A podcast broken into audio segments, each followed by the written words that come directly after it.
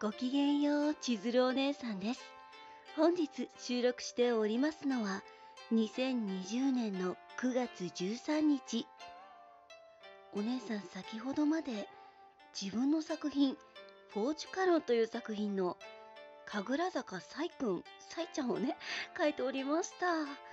急にね、結構ね、お姉さん日曜日は猫ちゃんの病院の送り迎えをしててねその妹が運転する車で私は猫ちゃんを なだめる係ですね。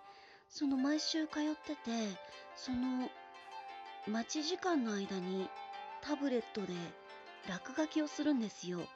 それで今日は「さいちゃん君に決めた」というわけでさいちゃんを描いてました。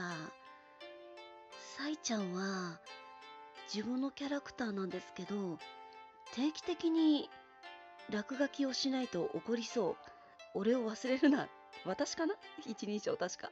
私を忘れたら怒るぞってなんかいじけそうなイメージがすごくあって、なんとなく定期的に書かせていただいてしまう。結構自分のキャラクターがお姉さんって離れたところっていうかあんまり近くにいない感じですね。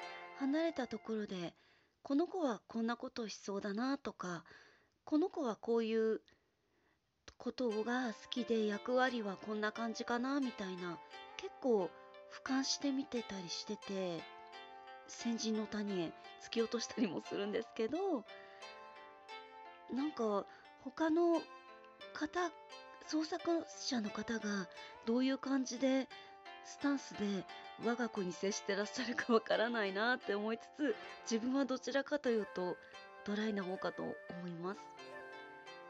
愛してはいる。愛してるよ。というわけで本日はここまでです。ここまで大切に聞いてくださいまして本当にどうもありがとうございました。